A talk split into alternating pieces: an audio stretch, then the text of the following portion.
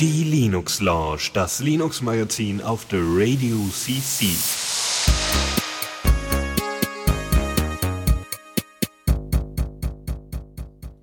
Und damit herzlich willkommen bei der Linux Lounge. Äh, ich wollte gerade irgendwelche Zahlen sagen, sowas wie äh, um 19 Uhr, weil es irgendwie ja klar ist, um 19 Uhr ist. Ähm, am 9.2. ist auch irgendwie klar.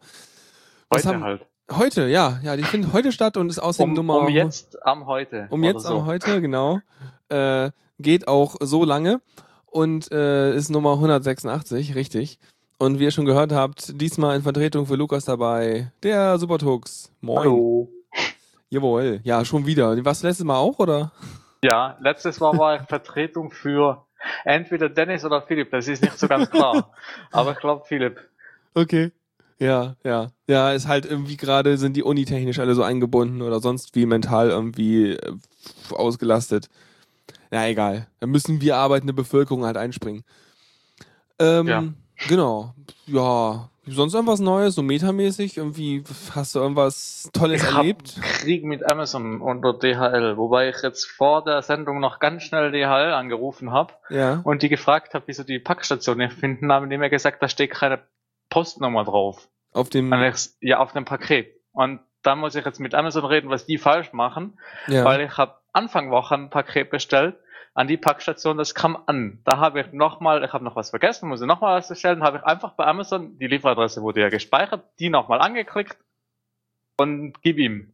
ja, und dann war es falsch. Also dann fehlt Und jetzt steht was. da weder Name noch Postnummer drauf.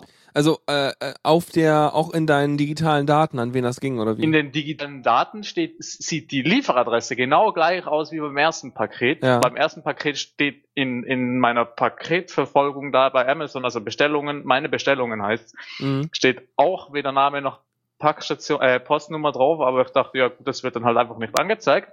Auf dem Paket stand es aber drauf. Jetzt steht es irgendwie gar nirgends mehr. Und ich finde auch nicht raus, ich weiß, dass ich die Postnummer bei Amazon eingetragen habe, ich finde aber nicht mehr raus, wo. Okay. Ich finde die nirgends mehr. In den Einstellungen ist die nirgends mehr drin. Und ich kann nur halt jetzt eine neue Lieferadresse hinzufügen, dann Packstation anwählen und dann ist sie da. Ja.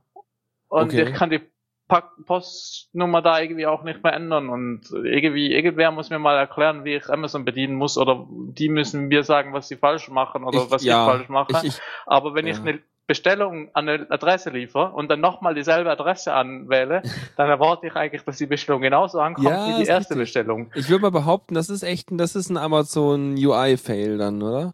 Oder Ich habe keine Ahnung, was da schief Ja. läuft. Und eben, ich finde nirgends eine Einstellung mehr, wo ich diese scheiß Postnummer äh, ändern kann oder kontrollieren kann, ob die drinsteht. Da kannst du Amazon ja mal anrufen und fragen. Ja, mache ich nachher. Ich muss jetzt vor der Sendung noch ganz schnell DHL anrufen, weil die nur bis 20 Uhr Support haben. äh, Amazon macht anscheinend bis mit- Mitternacht, da kann ich nach der Sendung dann nochmal. Ja. Siehst du mal, dann Dann soll die mir mal sagen, wie ich das richtig mache. Ja, ja. Nicht, dass Oder- die, war es, die Packstation war zu oder die Packstation war nicht Ja, vorhanden? erst, erst, also erst war die, konnte er die Lieferadresse nicht auffinden, danach hieß es, die Lieferadresse hatte zu und jetzt wird's wieder zurückgeschickt, weil sie nicht da war. Ja, du Und weißt ja, das sieht dann so aus, da ist so ein ja. Lieferant, der steht dann da so vor seinem kleinen Terminal, denkt sich so, äh, ich habe hier fünf Auswahlmöglichkeiten. Was ist denn am, was trifft denn am ehesten zu? Ich nehme mal das da. Ja. Ja.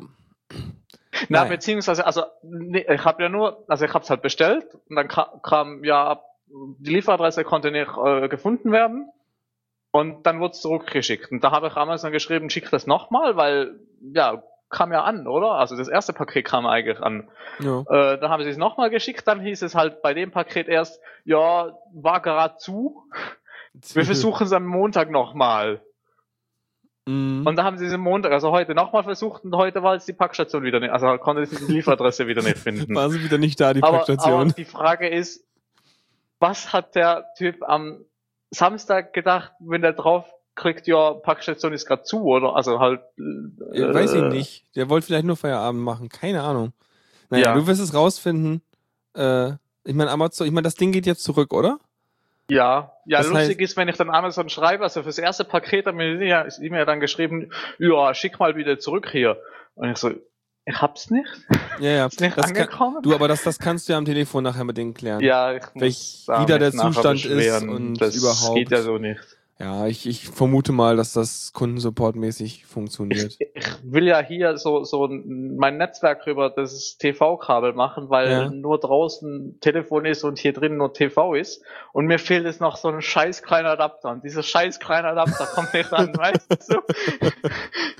Super, ey, alles ist da, alles würde funktionieren, aber das, die letzte Meile, das letzte Zentimeterstück fehlt. Ja. Ah. Ja, der letzte Inch. Ja, okay, äh, dann ist es ja wunderbar. Bei mir ist eigentlich alles super. Ja. Voll gut.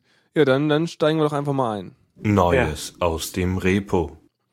Jo, wir haben ein paar frische Sachen dabei. Ich dachte, ich steige einfach mal ein mit dem, äh, mit der äh, wunderbaren quasi Nicht-Ankündigung äh, XFCE.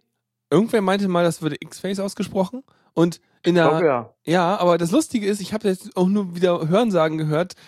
Das war, glaube ich, in der, war das in der Verschwörungstheorie-Folge von Metro Laut oder so? Weiß ich nicht mehr genau. Dass ja eigentlich mal irgendjemand hingegangen ist und den Wikipedia-Artikel von X-Face äh, geändert hat und dann dort reingeschrieben hat, wird X-Face ausgesprochen. Und äh, das irgendwie äh, dann einfach da geblieben ist und die Entwickler auch sich dachten, wie jetzt? Nee, hä, was? Und irgendwann war es einfach Fakt, weil so viele Leute das schon gelesen hatten und das alle so äh, ausgesprochen haben und dann die dann irgendwie beim 31C3, nee, nee, vorher, beim 25. irgendwann davor vorbeikamen und meinten so, ja, hey, seid ihr nicht die von X-Face? Nee, es ist XFCE. Nee, wieso? In der Wikipedia steht doch, das wird X-Face ausgesprochen. und das dann, ja also ich habe so, das auch nur so gehört, dass Ja. man das irgendwie X-Face zum Teil ausspricht, aber selbst habe ich auch immer XFC gesagt, aber Ja, ich habe keine Ahnung, welche Seite der jetzt war. Ich habe auch keine Zeit verwendet, das irgendwie nachzurecherchieren. Kann man garantiert in irgendwelchen Versionshistorien äh, nachschauen, wie das gelaufen sein kann oder nicht, oder in welchen Mailinglistenarchiven. Aber äh, fand ich nur irgendwie ganz witzig. Na, ja, auf jeden Fall. Weibhaus. ja, nee, ist schuld, ne? Ähm, nee, auf jeden Fall ist die 4.12 fast fertig, schreibt äh, Heise. Ähm, Mhm. weil wir ja auch immer noch die 4.10 benutzen, seit zwei Jahren. Ähm, ja, gut, ne, also stört mich jetzt auch nicht so. Was, was heißt denn jetzt fast fertig? Naja, fast fertig hieß, es ist mal irgendwann ein Release-Datum rausgepurzelt, dass es jetzt wohl am Februarwochenende vom 28. Februar bis 1. März äh, die neue Version freigeben würde. Ähm, Mhm. Und dann kam noch ein Update hinterher, so, naja, es wäre nur ein Vorschlag und es ist noch gar nicht endgültig bestätigt. Also äh, eine schwächere News kann ich mir kaum vorstellen. Aber äh, auch interessant, ich habe dann mal geguckt, so was für Features haben wir denn, auf die wir uns da freuen können. Und äh, habe dann einen Blogartikel von Sommer letzten Jahres gefunden mit einer Ankündigung. Äh, Haben Sie da schon gesagt, ist fast fertig? Am 19. November letzten Jahres haben sie schon gesagt, ist fast fertig. Äh, oh, es gibt Teil 2 noch mit noch mehr Änderungen. Oha. Ja, okay. Jetzt ist es fast da fertig. Ja, ja, genau. Es müssen nur noch so ein paar kritische Sachen irgendwie behoben werden und dann ist es vielleicht fast ganz maybe fertig. Mhm. Ja, auf jeden Fall, ähm, ja, ich würde mal sagen, so featuremäßig bleiben sie bei GTK 2 insgesamt für die ganzen Fensterdinge und alles. Haben halt ein bisschen bessere Integration für GTK 3 und wollen dann halt später in der nächsten Version TM auf GTK 3 umste umsteigen. Und ansonsten, boah, das ist, glaube ich, viel kleine Verbesserung an vielen Ecken und Enden, aber so revolutionär ist, glaube ich, nix. Aber ich glaube, das ist auch ein, ein Kernfeature von X-Face, dass es halt, ja, XFCE. XFCE, ja, Weil- ja, dass es halt so, so, ja, einfach ein klassischer, normaler Desktop ist. Ohne viel fancy Krempel. ja, du benutzt das ja, oder? Ich benutze das ja. Ich habe da kein Problem mit. Es funktioniert solide, gut, ja. Ja. Ist halt vielleicht für so ein Riesen, ich weiß nicht, ich bin da immer noch versucht, ob man nicht irgendwie eine schlauere Fensterpositioniermöglichkeit findet. Vielleicht doch nochmal Tiling Manager ausprobieren, aber weiß ich nicht. Ich weiß nicht, ist äh, XFCE sowas wie, wie GNOME? Also kann man da, ist da auch der Window Manager einzeln? Also Ja, bei ja. GNOME hieß er der, Win- also bei GNOME 2 zumindest hieß der Window Manager, glaub, äh, Metacity, glaube ich, war das? Ja, der heißt hier relativ einfach. Der ist hier und, einfach. und der, konntest du den killen und, und halt mh, den außen zum Beispiel starten. Da hattest du normal Gnome, aber halt Window Manager von außen. Also hier ist das einfach XFWM4. Das ist einfach Ja. der X Win XF Window Manager. Und da könnte ich auch, es gibt sogar auch kleine schöne Tutorials, wo ich, ähm, wie hieß das Ding noch? Das Tiling-Ding? Äh, Ja, awesome. Also das, was ich benutze. Es gibt noch andere. ja, es gab noch diesen anderen. i3 und. Genau, und, i3. Es okay. gibt da irgendwie noch diverse Tutorials, wie man i3 statt dem anderen Ding in, in X-Face verwendet. XFCE, ja. Hm.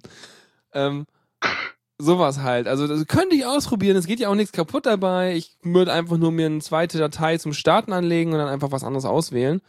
Ich könnte es mal ausprobieren. Ja, Äh, wie ja. gesagt, bei GNOME konnte man das im laufenden Betrieb machen. Den einen Window Manager killen Kann und ich den ja auch. anderen starten. Wenn ich hier einen Window Also- Manager, es ist lustig, ich hatte ja mal irgendwie diverse Bugs. Also, es, ja, also irgendwann haben wir, es gibt eine App, die heißt dann irgendwie XF Settings. Das sind so grundsätzliche Einstellungen wie äh, die Sprache deiner Tastatur, welche Hotkeys, globale Keys und so einen ganzen Kram. Und irgendwann hat's mal XF Settings, ist einfach nicht gestartet, weil noch von irgendwelchen Monitoren, die ich gewechselt habe, äh, er sich selber kaputte Einstellungen weggespeichert hat und dann konnte dann irgendwie, ist er abgestürzt beim Lesen dieser Einstellungen. Eine verwirrende Sache, muss man einfach die Datei löschen und dann ging's wieder. Ähm, also reparieren durch Löschen ist sowieso meine Lieblingsmethode. Ähm, Mhm. ja, und äh, wenn, das habe ich immer gemerkt, so wenn plötzlich bei der Windows-Taste kein Terminal mehr aufging, dann äh, dachte ich so, oh, XF-Settings mal wieder kaputt. Hm, mal gucken. Und der Window Manager macht auch manchmal lustige Bugs, dann kann man ja auch einfach direkt neu starten. Und irgendwann hatte ich es auch schon mal, dass er mir aus der Session geflogen ist. Das heißt, wenn ich meinen äh, XFCE gestartet habe, dann ist einfach kein Window Manager mitgestartet, weil, ja, war halt nicht in der Session enthalten. Ähm, das sah dann auch irgendwie seltsam aus, wenn plötzlich nichts da war. Mhm. Ja. Aber dann konnte man zum Glück, habe ich dann, ich habe jetzt einfach pauschal immer ein, du start mal den Window Manager Ding als äh, Startup-Item drin. Das heißt, wenn er schon läuft, denkt er sich, hab schon. Und wenn er nicht läuft, dann macht er einen. Ja, kleiner Fix. Nee, auf jeden Fall soll es die 4.12 geben und ja, wie gesagt, kleine Sachen, die dran geändert wurden, aber wahrscheinlich einfach viele, ja, Bugfix-Geschichten. Es gibt irgendwie einen, einen Zoom-Modus für einen Fenstermanager, also du kannst irgendwie mit so Alt- und Mausrad oder irgendwas, kannst du halt in deinen Monitor reinzoomen, um kleine Dinge anzugucken. Weiß ich nicht, ob man es braucht. Ähm, ja, und du hast halt besseres Handling für mit, mit mehr Monitoren. Also da haben sie wohl auch noch ein bisschen bessere Unterstützung. Weil aktuell läuft das so, ich kann zwar einstellen, äh, ähm, welcher Monitor bei mir irgendwie benutzt wird oder nicht, aber die wirklichen Einstellungen für die Monitore mache ich halt mit dem Nvidia Settings Tool. Ja. Da weiß ich jetzt nicht, ob die da irgendwie das dann mitbenutzen oder ob die da irgendwie so, ja, auch selber sowas machen wie, hey, du kannst deine Monitore irgendwie anordnen oder sowas. Gut, wenn ich einen Closed Source Treiber habe, mache ich das auch immer mit den Nvidia Settings, weil, ja, wieso nicht? Ja, die wissen wenigstens, dass das gehen muss damit, weil wenn die dann schon den Treiber dafür machen. Naja. Ja, gut, schlussendlich schreiben die das auch nur in die XR-Controller. Mhm. Das habe ich auch letztens übrigens, äh, wo wir schon gerade bei XFCE-Bugs sind, ja. das wird die große Anekdotenstory hier. Nein, ich hatte letztens ja, wie gesagt, ich habe einen neuen Monitor, der ist groß. Und das erste, was passiert ist, wenn ich äh, XFCE gestartet habe, ist, dass mein rechter Monitor halb im linken drin hing, weil der linke größer geworden ist. Ne, das heißt, Mhm. der rechte hat sein Offset immer noch bei 1600 gehabt und hing dann halt halb über dem äh, 2500 breiten linken. Ähm, meine XOR-Conf war korrekt. Die hat gesagt, hier, du rechts, du, deine Position ist plus 2560 und so weiter. Äh, und dachte mir so, hä, wie kann denn das sein? Ja, weil dann, dann vermutlich der Window Manager oder der Desktop trotzdem noch sagt, ja, ich habe hier aber in meinen Einstellungen noch was anderes speichern. ich, ich mach das mal richtig. Dann habe ich auch in, in, in, den Nvidia-Settings da was eingestellt und es war auch alles richtig eingestellt, hat auch nicht geholfen und genau das, was du sagst. Dann musste ich erst irgendwelche Mailinglisten-Archive oder irgendwas durchforsten, um, um da auf die Idee zu kommen, dass es irgendwo eine winzige Config-Datei gibt, die automatisch vom Window Manager oder irgendwas erstellt wurde, wo nochmal hardcoded die Sachen drinstehen und wenn der X-Server schon läuft, ungefähr so 200 Millisekunden nachdem irgendwie die Oberfläche sich hier aufgebaut hat, wird nochmal ausgeführt, dass er mit äh, so einem X-Rand irgendwas oder was das ist, Ja. äh, die Dinger nochmal neu anordnet. So. Ja. Ich Ah. habe mir einfach äh, ein Skript, so einen X-Befehl äh, gespeichert, dass ich dann ausführen kann, was mir alle Monitore richtig macht.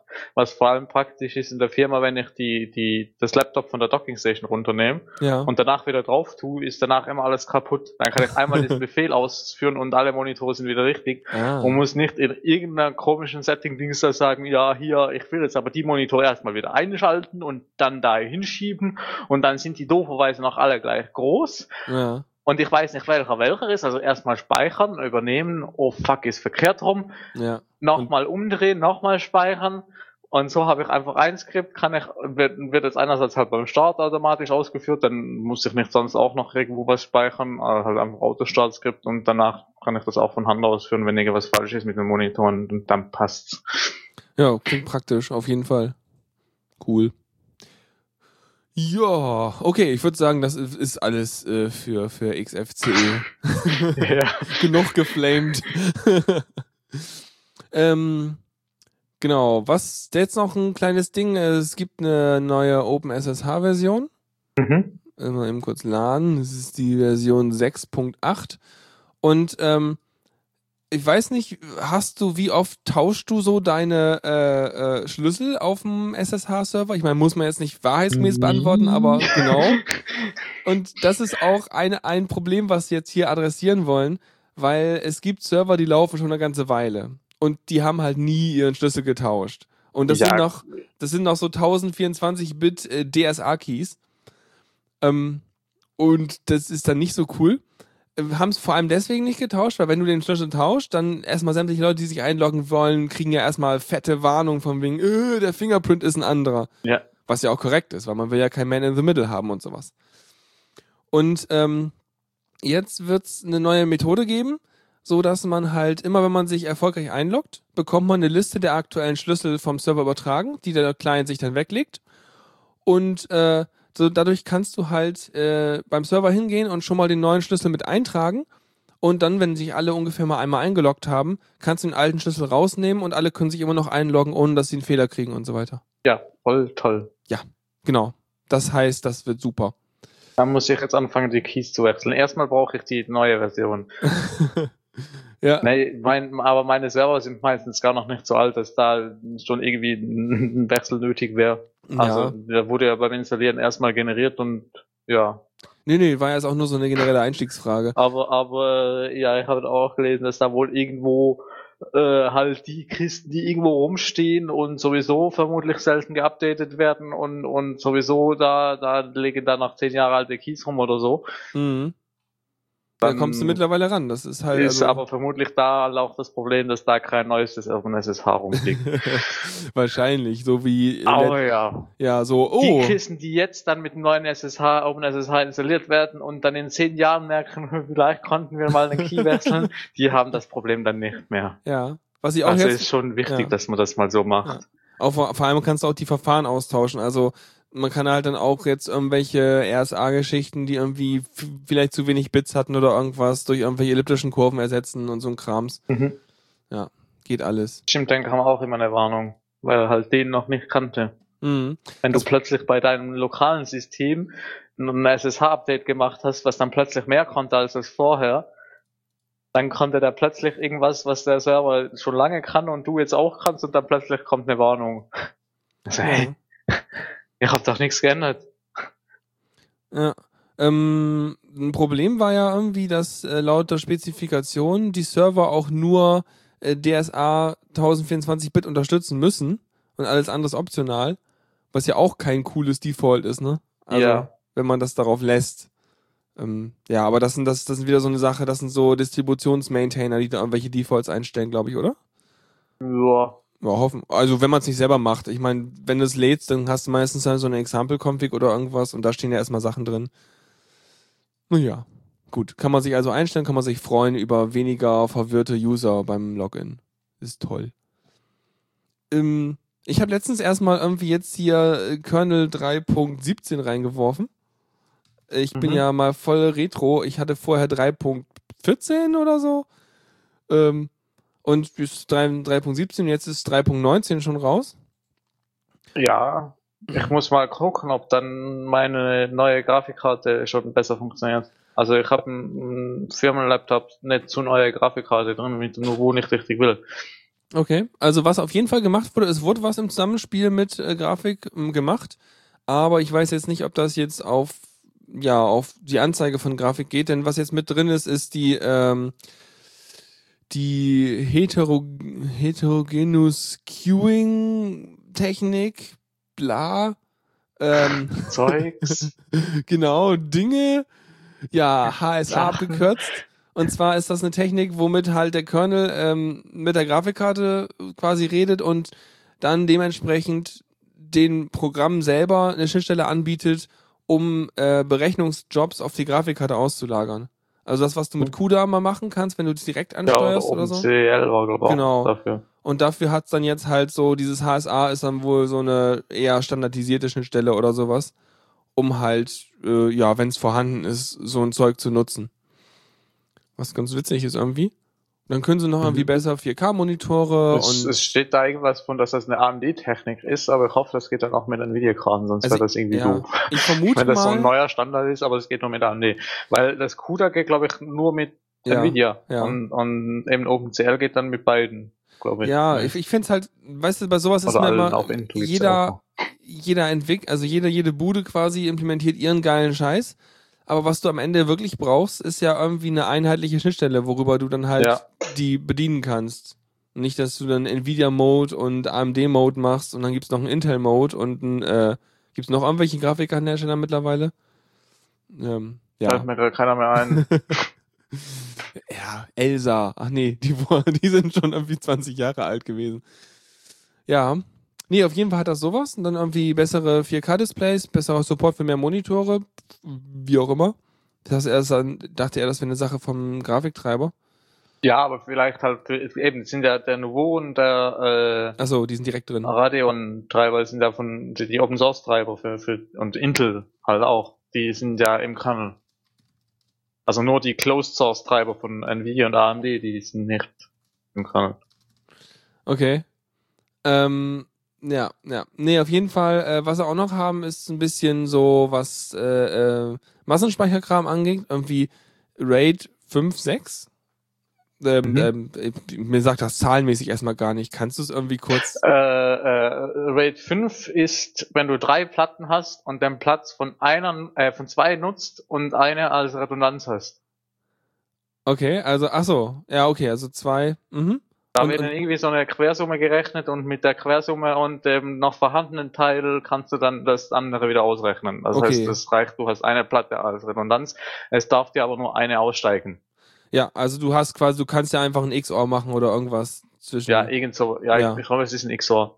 ja. Also logisch würde es jedenfalls sein. Und, und RAID 6 Ja. ist dann. RAID 6 ist, glaube ich, dasselbe mit zwei Redundanzplatten. Also halt auch irgendwie, also nicht ein RAID 10, aber so vom Platzmäßig gleich wie ein RAID 10. Okay. Äh, na gut. Dann ansonsten nochmal. Äh, Glaube ich, wenn ich es recht im Kopf habe. Ja. Ich habe jetzt nicht bei Wikipedia nachgeschaut. Für die harten Fakten müsst ihr halt selber eben gucken.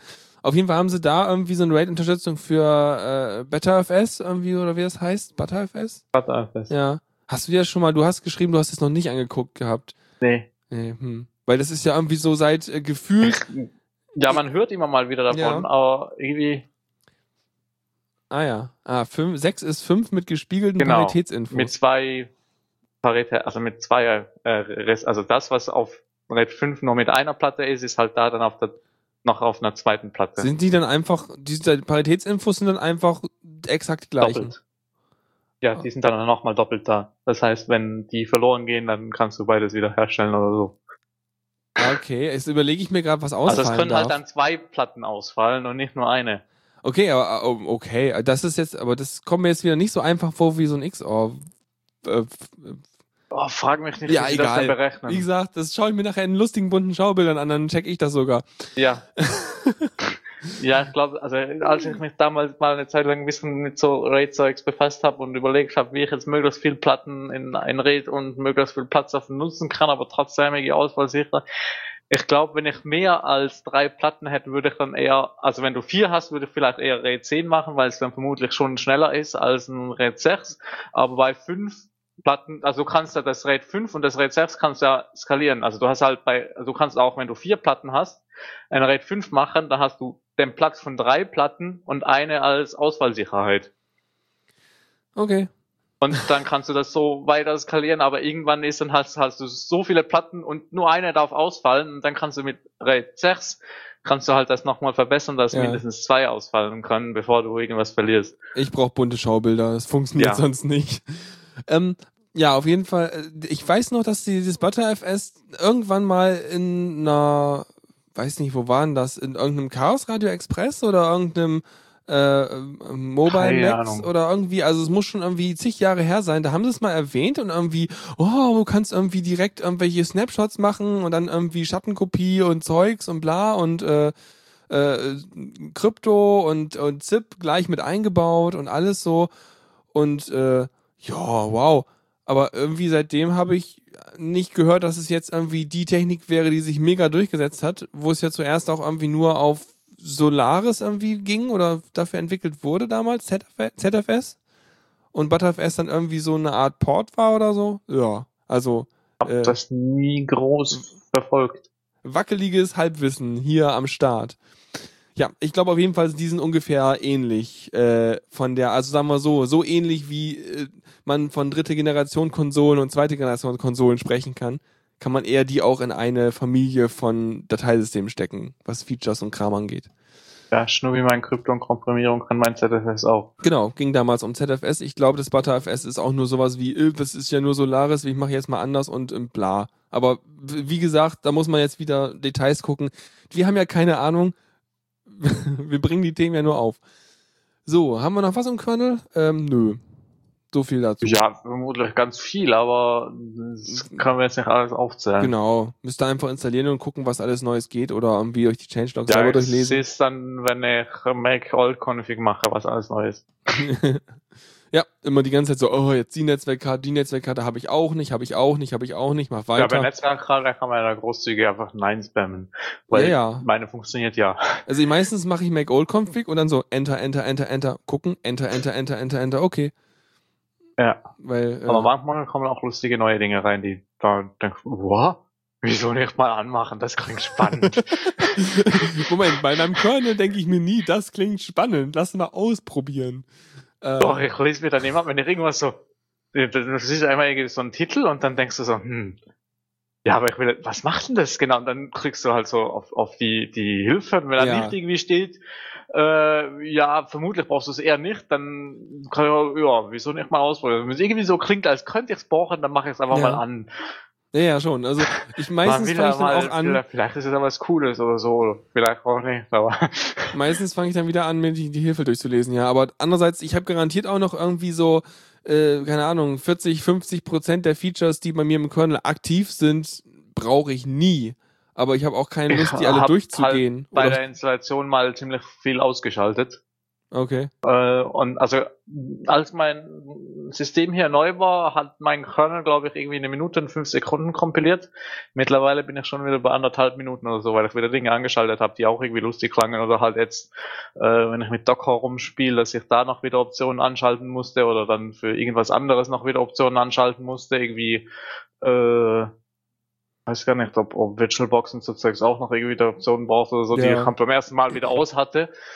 Und, und dann noch irgendwie ein paar neue Funktionen, die reinkamen und so, und dann wird's wieder ein bisschen größer und mehr, aber Wie jetzt? Anderthalb?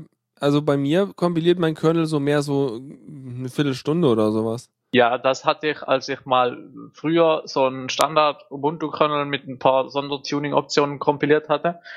Da hat er so eher eine, äh, 20 Minuten oder so kompiliert. Und, aber da habe ich mich halt noch nicht groß damit beschäftigt, was ich alles ausschalten kann und was man alles nicht braucht. Oh je. Und äh, da, als ich jetzt mein Cento gemacht habe, habe ich halt alles einfach mal ausgemacht. Weil ich weiß ja, was ich brauche. Naja, ich weiß halt, was ich an äh, Hardware-Unterstützung brauche, weil ich weiß, welche Hardware da drin steckt. Aber ich weiß nicht, was mein Kernel alles an Optionen braucht, damit irgendwelche lustigen Scheduler und solche Geschichten laufen. Ja.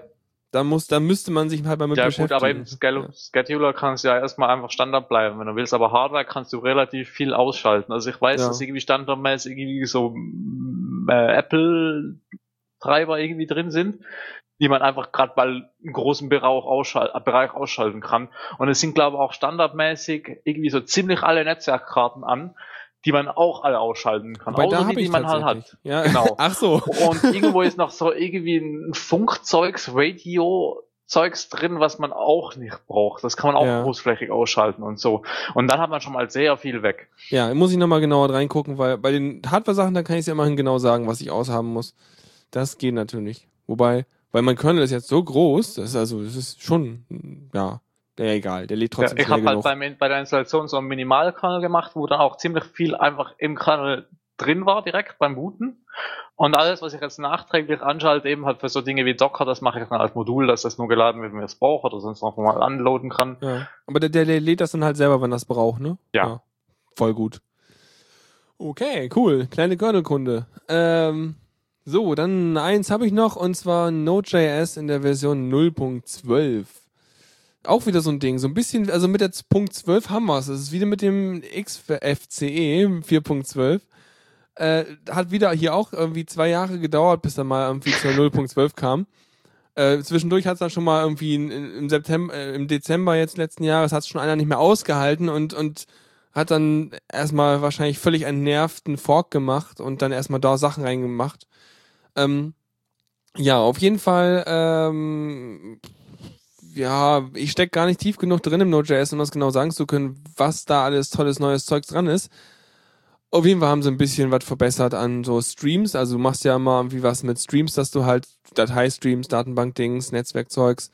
Und da gab es wohl irgendwelche, bisher irgendwelche relativ komischen Fallbacks auf irgendwelchen alten Modus. Das ist mittlerweile so, dass es alles sich mehr vorhersagbar verhält. Schreibt, steht in den Changelogs.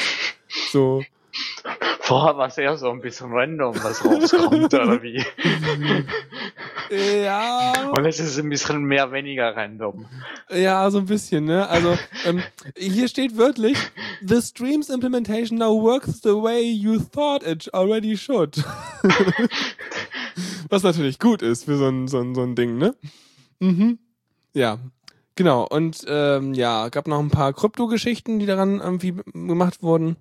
Ein neuer TLS-Wrapper irgendwie, einen besseren Support zum Laden von, und da wusste ich jetzt nicht genau, was er damit meint, Custom Engines for Use in OpenSSL. Ähm, das so eigene Implementa Implement Keine Implementierung. Ahnung. So genau bin ich auch Da nicht wollte in ich lieber nichts drin. Falsches sagen, deswegen habe ich es einfach direkt so zitiert. Und Ja. die haben noch eine API für ähm, WRSA, Public Key, Private Key, äh, ähm, Geraffel, so kann man Dinge tun. Und irgendwas mit Internationalisierungs-API 1.0 in irgendeinem ECMAScript äh, Standardisierung, was auch irgendwie ganz toll sein soll. Und eine ausführliche Liste gibt es halt auf dem Node.js-Blog, wenn man das Ah. sich angucken möchte. Ja, Ich hoffe jetzt, dass der nächste Release von Jasper nicht auch zwei Jahre dauert, aber Nee. das ist ja keine Punkt 12. wir arbeiten dran. so ziemlich. Ja. Ja. Gut, machen wir mal News. Newsflash. Ja. Ähm, hattest du eigentlich auf dem 31C3 diesen Vortrag gesehen mit dem äh, Bugmining mit so einer Graph-Datenbank? Nee. Äh, Okay, auch noch, auch noch, noch nicht nachgeschaut. Muss ich, muss ich, nee, Zeit, ach, ich muss aufhören, mehr, also weniger zu zocken und mehr mal Vorträge schauen. Ja, ich, ich, ich mach's auch immer nur ab und zu mal so, oder aber wenn ich mal irgendwie wieder ewig im Zug sitze und einen Laptop irgendwie dann dabei habe, dann kann man auch Vorträge schauen, das funktioniert. ja, ist ja. Fahrradfahren eher ungünstig. Laptop-Halterung auf dem Lenker, ne? Boah, wir wollten ja mal so ein Tandem kaufen, dann könnt ihr da hinten Videos schauen. Auf auf Ja. so, so, der, der, vor, der vor dir kriegt so einen Rucksack mit so einem Bildschirm dran, ne? Genau. Oder Tablet dran Weil ich muss ja dann einfach nur strampeln. Ja, finde ich gut. Ja, ja. Ja, Der Vordere hat dann irgendwie Navi auf seinem Lenker und du hast hinten ein Tablet mit äh, äh, Video und dann. genau. Dann kann ich alles nachholen. Mhm. Ja. nee, wir müssen noch ein Stück fahren, die Serie ist noch nicht fertig. ja. Läuft noch. Und noch dreimal um den Ort und dann, ja. Nee, auf jeden Fall ähm, gibt's wohl eine Lücke im VLC-Player, die im Dezember bekannt wurde. Mhm. Und ähm, dadurch ist mal wieder so eine äh, typische, hey, du spielst ein Video ab und plötzlich können wir beliebigen Code bei dir ausführen. Also so eine Lücke. Ähm, Mhm. und tritt wohl bei Windows XP und Windows 7 wohl auf. Oh, Glück gehabt. ja. Ja, dann ist es ja nicht so schlimm. Na genau. Jetzt kann ich wieder anfangen, Sicherheitslücken runterzuspielen. ist ja eigentlich gar nicht so schlimm. Ja, ich mal. Hat doch kaum jemand diese Betriebssysteme. Ja. Ja. Ähm, ich ich glaube tatsächlich hat, weiß ich nicht, wie das so auf Windows ist. Ich bin da ja so selten, aber ich habe immer das Gefühl, VLC ist so das einzige äh, Ding, womit man auf Windows vernünftig Videos gucken kann, oder? Oder ich meine, weil, weil auf dem Linux, da habe ich meinen M-Player, da habe ich M-Player 2, SM-Player, Zeugs, VLC natürlich auch. Aber äh, Also ich hatte damals vor, keine Ahnung, ist mittlerweile auch irgendwie sechs Jahre her, als ich noch Windows mal hatte in der Firma, hatte ich mir auch mal so, so einen M-Player installiert, weil ging halt. Ja. Achso, okay. Ja, ich weiß jetzt nicht, was man unter Windows noch Also machen irgendwie kann. geht M-Player auch. Okay. Na gut. Ja, aber du kannst ja auch FFmpeg unter Windows installieren, ne? Irgendwie geht das ja auch. Ja, aber irgendwie macht das dann alles so nicht so wirklich Spaß. Nee, genauso wenig wie mir es Spaß macht, auf der PowerShell irgendwelche Node.js-Dinge zu starten oder so. Ist auch nicht lustig. Naja, auf jeden Fall, äh, ja, Bug. Ne? Kannst du irgendwie Flash und MPEG V2-Videos basteln und äh, dann kannst du halt da äh, Speicherfehler verursachen, beliebigen Code ausführen, also so einen typischen, äh, wahrscheinlich ist das wieder so ein typischer, äh, wie sind die immer noch so, so String-Copy in irgendwas, wo das Feld, wo es hin soll, dann einfach mal zu klein ist und der Inhalt so groß und dann hast du irgendwie Dinge. Und ich habe deswegen mit dem Kongress gefragt, weil es da diesen Talk gab, dieses Mining for Bugs with Graph Database Queries. Und da wurde auch VLC als Beispiel genommen. Und in dem Talk gab es halt ein cooles, eine coole Methode, wo er ähm, ja einfach mal so eine, so, so eine Art, so eine Suche, im Prinzip so eine Art glorified äh, regulären Ausdruck, nur halt in mega viel komplizierter und ganz anders. Also er hat halt so ein Suchmuster und das, das lässt er durch, ähm, durch, durch den Code äh, rennen, beziehungsweise er indiziert den Code vorher und baut aus dem Code, aus dem Syntaxbaum, aus den äh, Datenabhängigkeiten, baut er halt einen äh, großen Baum auf, einen großen Graph und dann sucht er nach bestimmten Mustern. Also irgendwie ein Knoten muss die und die und die Kno Knoten mit den und den Eigenschaften davor haben, diesen Knoten danach haben und dann ist dieser Knoten relevant für unseren Fehler zum Beispiel. Und wenn er das entsprechend so macht, dann ist er damit halt so schnell, dass er irgendwie 10 Minuten braucht oder sowas, um halt so ein ja, Source Code von einem VLC oder irgendwas nach einem bestimmten äh, Fehler zu durchsuchen. Also ein bestimmter Ja. Fehler ist halt dann irgendwie eine user-generierte Eingabe ist irgendwie direkt oder lässt sich relativ direkt verwenden, um in irgendeinen so String-Copy-Befehl oder sowas eingeschleust zu werden oder so, ne? Ja. Genau, und, deswegen. Jetzt, jetzt haben sie da in das Video von dem Vortrag das so eingebaut, dass man dann bei alle, die das Video schauen und Windows XP und Windows 7 habt, das CD-Laufwerk aufgeht. Ja, oder keine Ahnung, da wird wird direkt der, der Linux-Installer gestartet oder sowas. Ja. keine Ahnung. Nee, aber ähm, ja, das ist, erinnerte mich daran nur. In 2.2.0 ist es geschlossen, aber das ist noch nicht raus. Also, da gibt's nur so eine, so eine Preview-Version, die kann man aber schon runterladen, irgendwie vom 21. November, RC2. Also, könnte man benutzen, wenn man wollte. Genau, das war VLC. Dann äh, äh, ähm, GNU-PG, ne? Braucht Hm. ja Geld, der Typ. Ja, Ja, hat jetzt Geld. ist gut. Ja. Nächster. nee, es gab ja so eine, so eine Crowdfunding-Kampagne irgendwie für 120.000 Euro. Das heißt, ein Jahr lang äh, ähm, Entwicklung. Und ähm, ja, das hat funktioniert. Nachdem auch die Medien dann irgendwann das aufgegriffen haben, ging das relativ fix. Dann, äh, also ja, habe ich auch ein bisschen was hingeworfen und andere Leute auch, die ich kenne. Das ist auch ganz gut, weil GNU-PG braucht man halt, benutzen wir ja ständig. Ähm, ja, und dann gab's noch irgendwie so einen US-Payment-Anbieter, der jetzt so eine Art Abo gemacht hat. Da gibt's jetzt irgendwie 50.000 pro- äh, Dollar pro Jahr. Und dann gibt's von der Linux Foundation noch einmalig 60.000 Dollar und ja, läuft. Gut. Ja. Jetzt bin ich aber ja gespannt, wenn er jetzt so gut finanziell abgesichert ist, was das angeht, was jetzt alles für geile Features und geil gewartete Software dabei rausfällt. Also, Ja, also da, da, muss Ach, jetzt Facebook, schon was ja. kommen. Ja, unser, mein, mein, unser Facebook-Beauftragter sagt gerade auch noch 50.000 von Facebook. Mhm. Gut. Warum nicht? Dann haben wir noch mehr Kohle. Ist auch super. Da kann er jetzt nochmal richtig geile Usability improven, wobei GNU-PG ja eher das Backend ist und nicht unbedingt das, wo man den Usern erklärt, wie sie klicken müssen. Ja, also Ja. da müsste man eigentlich auch nochmal irgendwie, ja, keine Ahnung, IT und Geld und Menschen drauf werfen. ja. Der Facebook-Beauftragte beschwert sich, dass er nicht Facebook-Beauftragter ist. ja, ich merk's auch schon. Aber äh, wichtige Info war das auf jeden Fall. Also vielen Dank. Ja, dann äh, äh, gibt's noch was, von dem ich nicht so mega viel halten kann, möchte. Vielleicht ist doch ganz spannend. Äh, und zwar das Ubuntu-Smartphone. Hast du das Ubuntu-Phone? Das wurde ja irgendwie gefühlt vor zwei Jahren mal angekündigt. So, ey, wir machen jetzt hier ein Telefon und Ja. da kannst du jetzt irgendwie dann dein, also die, die Vision war ja damals, da läuft dann irgendwie dein Ubuntu drauf und da schließt du deinen HDMI-Fernseher und deine Tastatur und dein Kram an. Deswegen wollten sie doch dieses, den anderen, äh, den Mir Display Manager machen und Ja. nicht da das äh, äh, WLAN. Weil das damit besser geht dann? Hatten sie zumindest behauptet. Okay. Aber die Vision war ja wirklich, dass du dein Handy im Prinzip so, wie du heute einen Raspberry Pi nehmen würdest, dann da hinstellst und dann irgendwie einfach Strom dran, Display dran, Eingabegeräte dran und dann hast du, dann schaltet das Handy um von äh, Handy-Modus in Desktop-Modus und dann kannst du genau mit dem Kram weiterarbeiten, der dir auf dem Handy sowieso zur Verfügung steht. Und Hm. im Prinzip ist das eine geile Idee und eigentlich will, will man das haben, finde ich jedenfalls. Weil, äh, ja, so, äh, ja, zack. Ja, Ja, also, also, ich finde es schon irgendwie ganz witzig. Ich meine, kannst du garantiert heute auch schon irgendwie in Teilen machen, aber wie, ja, keine Ahnung. also ich habe dann doch noch irgendwie, also ich wüsste jetzt nicht, wie ich meine drei Monitore ans Handy anschließen könnte. ja, okay, hast ja recht. Äh, Vielleicht, vielleicht so für einfache Leute. Ja, und äh, genau, der ja, aber da tut's ja jetzt ein Raspi oder so. ja. Ja, aber der hat ja kein Display, den kannst du nicht mitnehmen, hat er keinen Akku. Ja, aber du musst ja dann sowieso so irgendwie einen Monitor dran schließen, damit du den Desktop-Mode hast. Oder kannst du den Desktop-Mode auch auf dem Display vom Handy machen? Ja, das was macht ja da nicht eher klein Sinn. rauskommt. Genau.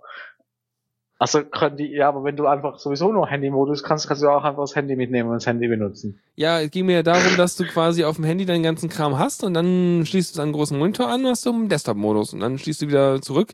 Klar, wenn die Oberflächen sowieso quasi getrennt sind, dann kannst du auch eigentlich zwei Geräte haben, ne? Ja. Und, okay. und, und, äh, also es reicht mir, dass ich auf meinem Handy Mails habe oder sowas. Mhm. Das ist schon kritisch genug. Ich will eigentlich nicht noch mehr mit mehr rumtragen die Ja. ganze Zeit. Ja, ja, stimmt schon. Aber trotzdem, aber auf jeden Fall ist da eh von dieser Idee nichts geworden. Also so wie mir das aussieht, also erstmal können wir ja mal kurz die, von der technischen Seite anfangen, dass dieses Telefon jetzt hier ist, ne? Das ist irgendwie das BQ Aquaris E4.5. Super. Ähm, ich hätte mal fast aus dem Gefühl gesagt, kann nix. Also nein, es ist so Einsteiger-Style, so äh, 4,5 Also Zoll. Display, 540 x 69 Pixel, 1,3 Nicht mal GHz. Quad-Core, ja, nicht mal das. Also äh, 8 GB Flash-Speicher, 1 GB RAM. Ähm, also, das, das, das äh, fühlt sich für mich so an wie so benutzt, wie so äh, Also Anforderungen, die ich zuletzt gelesen habe, als ich mir mal die Firefox OS Phones angelesen habe. Ähm, also es ist eher so dieses Segment. Es ist von den 170 Euro, die es kostet, ist es auch ungefähr in der gleichen äh, ja, Preiskategorie und damit in der gleichen Liga. Auch spannend, dass die sich jetzt auch den gleichen Zielmarkt quasi eigentlich aussuchen würden dafür. Keine Ahnung. Ähm, aber ähm, ja, ansonsten, wenn ich mir mal angucke, was, also gab so ein Demo-Video, wo er so ein bisschen auf umgetippt hat, das sah mir eigentlich aus. Also da kann ich auch ein Android benutzen eigentlich. Also jetzt ist nicht irgendwie die mega geile Bedienung, die es jetzt irgendwie äh, für mich verkaufen würde.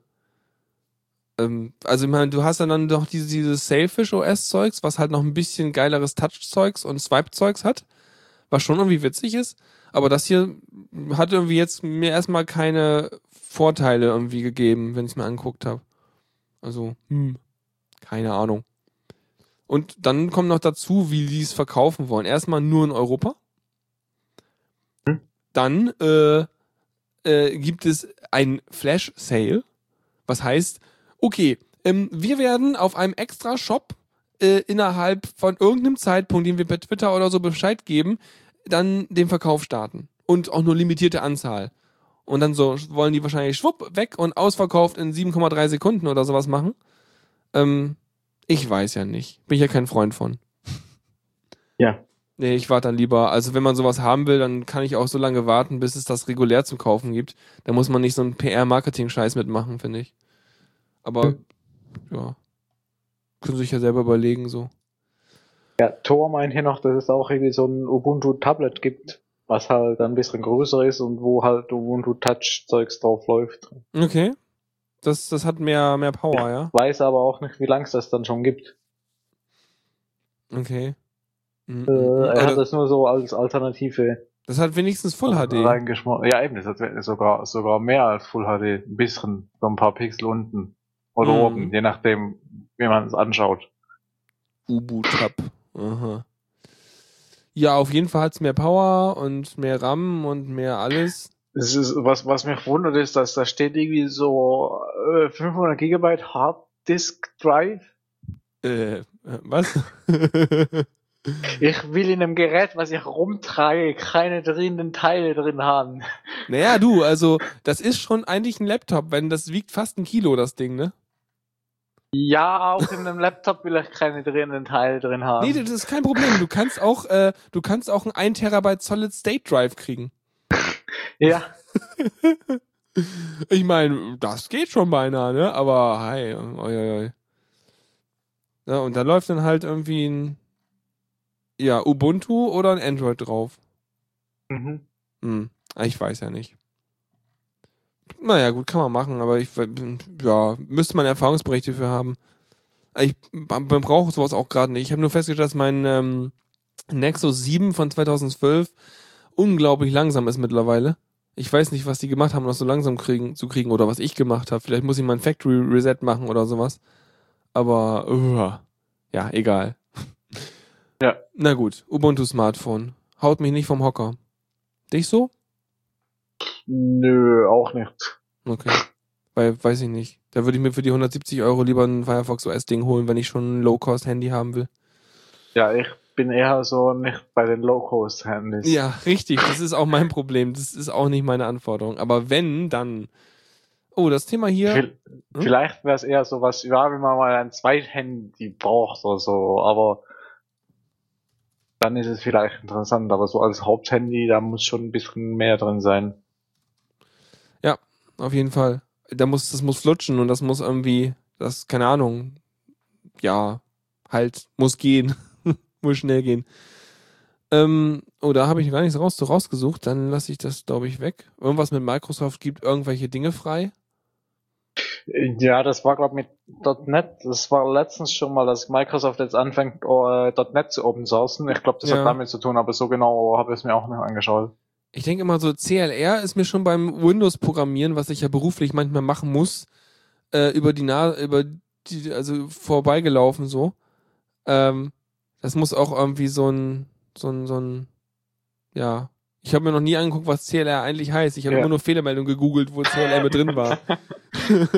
Ja, aber ich finde es toll, dass Microsoft jetzt auch geschnallt hat, dass es für Softwareentwickler doch ganz praktisch ist, wenn man mal auch den Source Code anschauen kann und schauen kann, was das Ding denn so macht.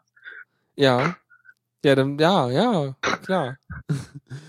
äh, sollte man. Nee, weiß ich auch nicht. Irgendwie, ähm, vor, also vor, vor Microsoft war es ja auch irgendwie, äh, war es ja auch irgendwie alles, äh, also ich habe letztens noch mal einen Vortrag gesehen über so Open Source und Business und Kram, ja. Und ähm, da hieß es dann so, naja, vor Microsoft und so war ja auch alles mehr oder weniger Open Source so. Äh, und dann haben sie halt gemeint, so, ja, okay, wir können auch einfach Binary-Zeugs machen. Äh, und, Aber ja, für Programmiersprachen finde ich das irgendwie ganz, ganz, ganz schlimm. Ja, ja. Oh, oh, Schnubbi hat einen guten, äh, guten Erklärung, was CLR ist. Das ist die Common Language Runtime. Das klingt, so, das klingt, als würde es voll viel Sinn machen, weil ja Visual Basic und .NET und, und äh, also .NET, Visual Basic, C Sharp, C++ und so weiter, alle dieses Core-CLR-Ding benutzen. Boah, wieder was gelernt. Siehst du mal. Ja. Genau. Ähm, hätten wir das auch. Und noch ein lustiges Ding, was irgendwie relativ frisch ist.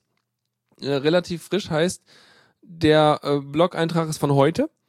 Ähm, Mhm. Es gibt ja ein Raspberry Pi Version 2 jetzt. Den hatten wir letztes Mal. Genau. Das ist soweit nichts Neues.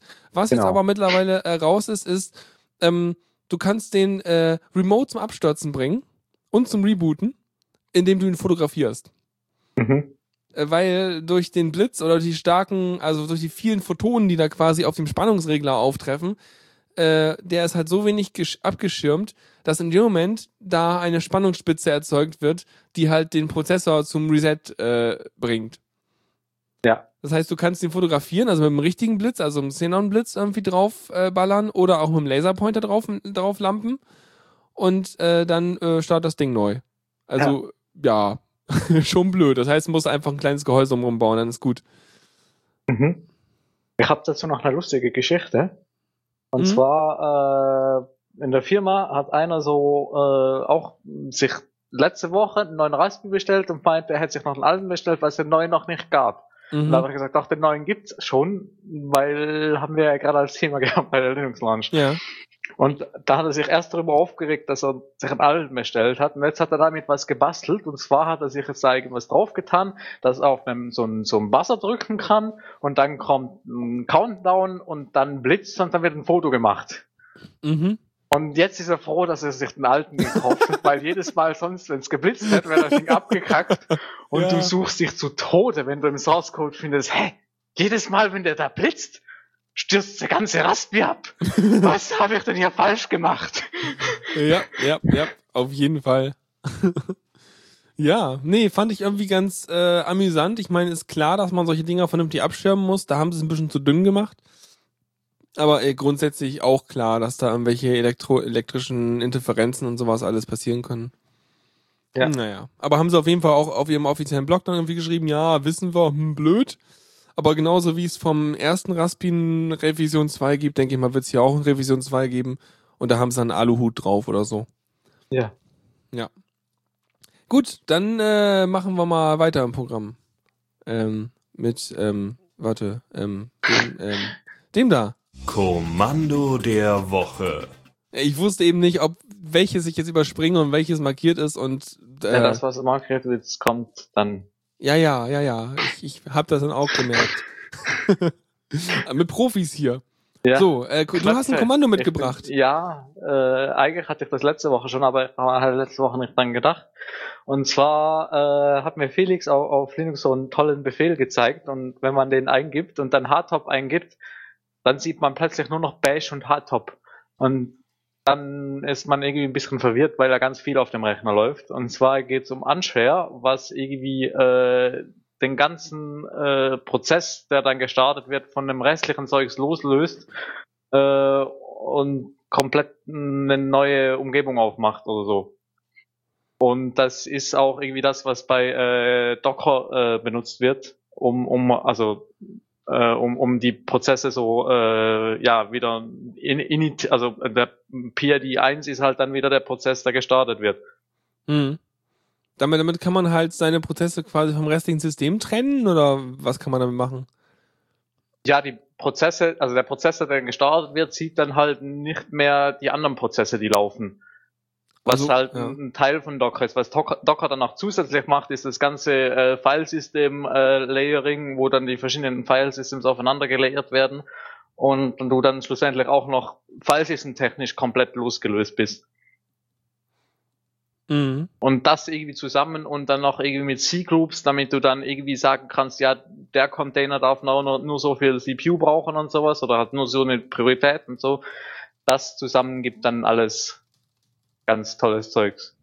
Ich muss irgendwann mal ausprobieren, ob ich mein Steam gedockert krieg, weil dann hätte das nur noch Zugriff auf die Spiele und nicht mehr auf meine ganzen anderen Dateien, Mhm. weil Steam ist ja so closed source und Ja, böse. das, das wäre auch so ein, so ein, so ein Ansatz Es- für Skype oder so- sowas, man ja, ja, braucht. ja, Skype brauche ich ja zum Glück nicht mehr. Ja.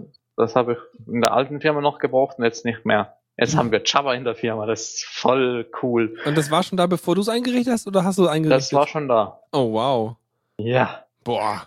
ja, Ja, ja, ich, fortschrittlich. ja, das werde ich beim nächsten äh, Firmenentwicklungs-Wochenend-Meeting äh, ansprechen bei uns. Ja, Ja. aber, Ähm, aber äh, es, es, es wäre halt so, so eine Art, äh, mit, mit Docker wäre es halt so eine Art äh, Dings, SE Linux Lite, wo man halt äh, sagen kann, ja, wo es drauf zugreifen kann und wo nicht. Und ich Ähm, glaube, es ist einfacher einzurichten als mit SE Linux.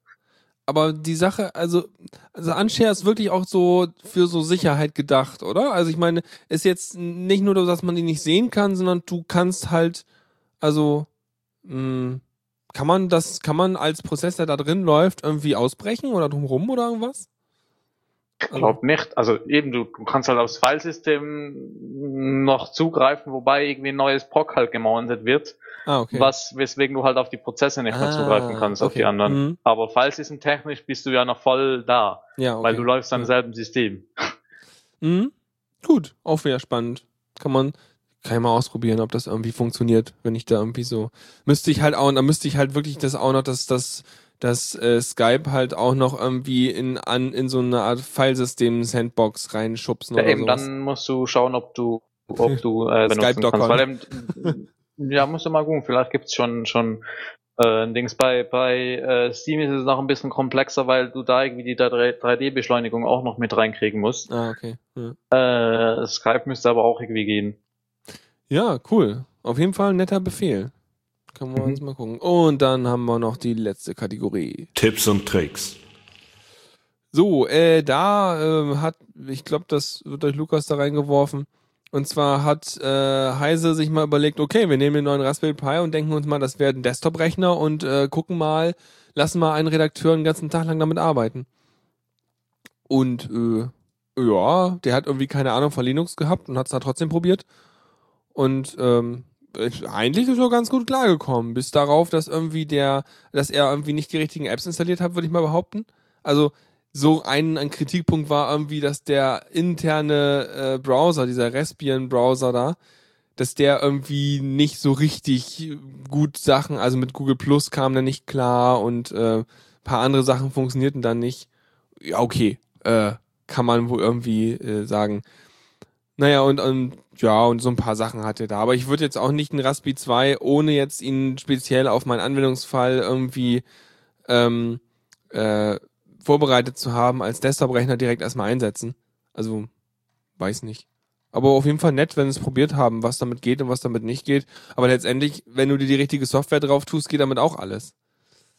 Ja. Hast halt nur nicht so viel RAM, ne? Musst du halt nicht so viel Zeug gleichzeitig machen. Und du kannst nur einen Monitor anschließen. Ja. Aber vielleicht kann man, wie hieß diese Software, ähm, wo man mit der Maus von einem Rechner auf den Äh, anderen fahren Synod, kann. irgendwas mit Süden. Oder so ähnlich. Synergy? Ja, irgendwie sowas in der Richtung. Keine Ahnung. Ja, ja, klar, kannst du auch da einfach die daneben stellen. Und, und, und dann kannst du drei, brauchst halt drei Raspis, einen pro Monitor und dann schließt du an einen halt Maus und Tastatur an und dann, wenn du an ran, Mhm. ja genau, es ist Synergy. Äh, und dann, äh, wenn du dann rangehst, dann geht er auf den anderen und so. Aber das Problem ist, du kannst dann keine Fenster hin und her schieben und keine Ja, Copy-Paste und, machen. und was du, doch, Copy-Paste geht damit.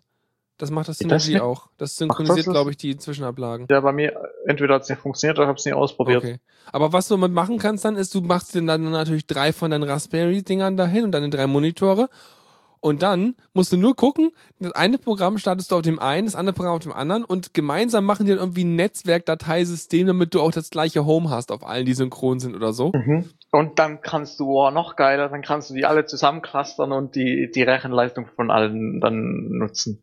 Rechenleistung. Ja, so ein bisschen, das ist jetzt mindestens ein Quad-Core drin, das ist Ja, schon- ja, mindestens. Es ist sogar einer drin. Ja. Der Wahnsinn. Mit fast, also ich meine, dann hast du jetzt insgesamt dann irgendwie 100 Euro aus, 100 Pfund ausgegeben für ein äh, 12 Kern, äh, äh, drei HDMI-Ports, ähm, äh, 3 GB RAM, nee, warte, äh, doch, ähm, ja. Ja, und wenn dir das äh, zu wenig ist, dann, wenn du das Cluster dann schon mal hast, dann kannst du einfach noch ein paar dazu stecken, die halt sonst zwar keinen Monitor mit dran haben, Ja. aber halt ihre Leistung zur So Verfügung Plug stellen. and Das ist- Play Raspberry Ja. Cluster, so einfach so eine Art, so eine Schublade, so, so ein Bussystem, wo die einfach so klong, klong, klong, klong, klong. Gab's ja, Ja, für wenn, den, wenn, wenn du das dann in der Firma hast, dann kannst du sagen, hey, ich brauche mal noch ein bisschen Re äh, Rechenpower, kannst du mal noch ein paar Raspis von dir rübergeben, dann kannst du dir bei dir abstecken und beim Kollegen nebendran anstecken. Ja. Ich meine, sowas hatten sie ja für den Raspberry 1, also dass die den ähm, auf einer anderen Platine rausgebracht haben. Äh, den Hauptchip plus den gestackten RAM und sowas, also fast das meiste von dem Ding. Letztendlich der Rest ist ja nur so ein bisschen bla, damit halt irgendwelche Voltage-Pegel stimmen. Und dann haben sie daraus ja so Module gebaut. Und dann konntest du halt irgendwie dieses Modul nehmen und dann davon irgendwie 100 Stück aneinander klemmen und dann hast du da deine, deine, deine Cloud, äh, deine, ja, deine, dein Cluster gehabt. Das haben sie für den Raspberry 1 gebaut. Also die Idee ist nicht so weit hergeholt. Ja. ja. Da gab es doch auch diese lustigen Bilder mit Lego-Racks, äh, wo ganz viele Raspis drin hingen. Ja, muss man nur zunehmen, dass das Lego nicht schmilzt, aber ja, das stimmt. Äh, so warm werden die auch nicht. Nee, ja. Ja, damit sind wir auch am Ende der Sendung, außer du hast noch irgendwas. Glaub nicht. Nee, dann äh, sind wir Muss ziemlich mich jetzt pünktlich. mit Amazon prügeln. Ja, äh, good night, good fight. Wer das noch kennt. Okay, äh, dann äh, vielen Dank, dass du da eingesprungen bist hier. Ja, Mhm. gern geschehen. Mhm, war mal wieder sehr lustig. Und vielen Dank auch an den Chat fürs aktive äh, Reingrätschen, wenn es hier mal wieder haarig wurde. Und damit euch noch einen schönen Abend und, und bis zum nächsten Mal und so weiter und so fort. Tschüss. Tschüss. Vielen Dank fürs Zuhören. Die Shownotes findet ihr auf theradio.cc zusammen mit dem Mitschnitt und dem RSS-Feed der Sendung.